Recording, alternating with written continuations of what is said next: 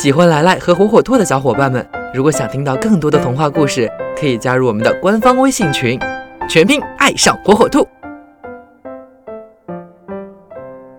小朋友们，大家好，欢迎收听今天的来来讲童话。今天来来要讲的童话故事名字叫《小鸡复仇记》。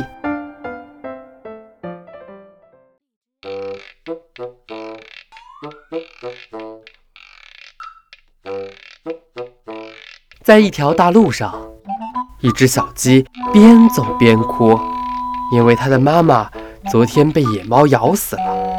它要去找野猫报仇。冯一珍姑娘、毛栗子爷爷、螃蟹弟弟和棒槌大叔知道了这件事，都说要帮助小鸡。到了野猫家，冯一珍姑娘咚咚地敲着门。野猫骂道：“谁在外面？”有本事就从门缝钻进来！冯一珍姑娘从门缝走了进去。毛栗子爷爷用头撞门。野猫笑道：“有本事从窗眼进来！”毛栗子爷爷轻轻一蹦进去了。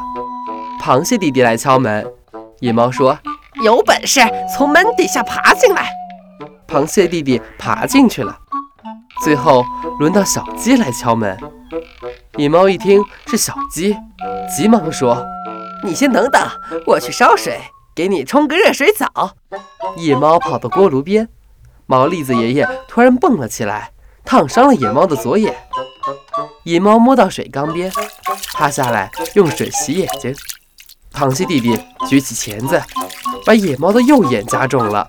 野猫跳了起来，撞倒了一旁的板凳。忽然，它大叫起来，原来。板凳上的冯一珍姑娘扎伤了野猫的屁股，野猫冲到门前，守在门口的棒槌大叔狠狠地给了他一棒，野猫最终狼狈地逃走了。